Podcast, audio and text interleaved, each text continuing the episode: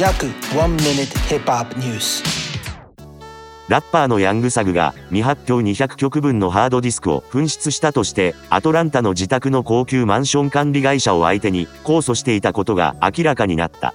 オールヒップホップの取材によると、2020年11月に、ヤングサグはマンション内の駐車場に停めていたランボルギーニの横に、ルイ・ヴィトンのバッグを置き忘れたとのこと。そのバッグの中には、現金4万ドル、推定価格5万7千ドルのダイヤ入り時計、推定価格3万7千ドルのダイヤ入りチェーン、そして、本人曰く、推定価格100万ドルの未発表200曲分が保存されているハードディスクが入っていたことが分かった。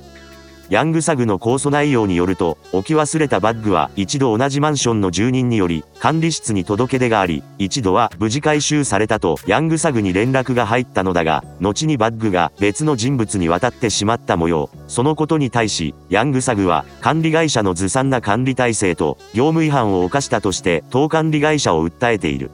結局ヤングサグのバッグと中身のどの部分が本人に戻ってきたのかは不明だが、サガーは以前から未発表の楽曲がリークされる被害に遭っており現在も本人の未発表曲が数百曲もネットに浮遊し、それでもここまで10枚のフルアルバムをリリースしているヤングサグの制作力の凄さに驚かされるが、17歳で父親になったサガーは、その後、4人の女性との間に6人の子供を授かっており、自身の名前をセックスに改名すると公言しているほど、ベッドの上での制作力の凄さも別格である。